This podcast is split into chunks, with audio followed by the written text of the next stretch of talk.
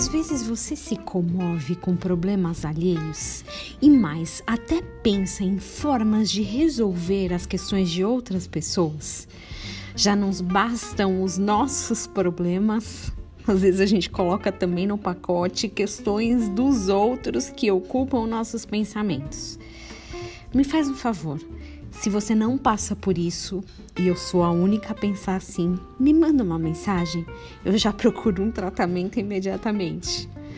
O grande ponto não está em pensar em solução para as pessoas, mas em perceber que talvez lá no fundo, bem no fundinho, as pessoas não queiram se livrar dos seus problemas. Você já pensou nisso?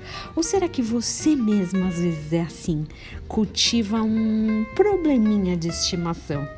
É, alguns de nós já tivemos problemas de estimação e até gostamos de reclamar deles para as pessoas de vez em quando.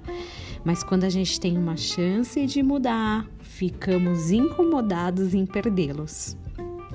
Dá para confundir esses problemas de, de, estimação com os espinhos na carne, tipo que o apóstolo Paulo falava, sabe? Esses espinhos na carne são coisas que a gente não controla, não muda, não devolve.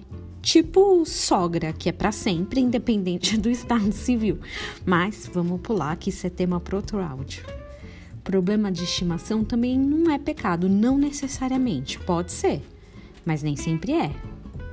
Hebreus 12, 1 diz assim: Portanto, também nós, vistos que temos a nos rodear tão grande nuvem de testemunhas, de, desembaraçando-nos de todo o peso e de todo o pecado que tenazmente nos assedia, corramos com perseverança a carreira que nos está proposta.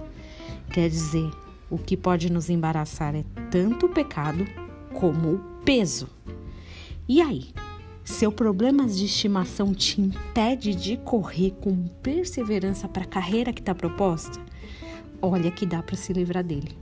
Que você possa pensar sobre isso e que você tenha um dia abençoado em nome de Jesus.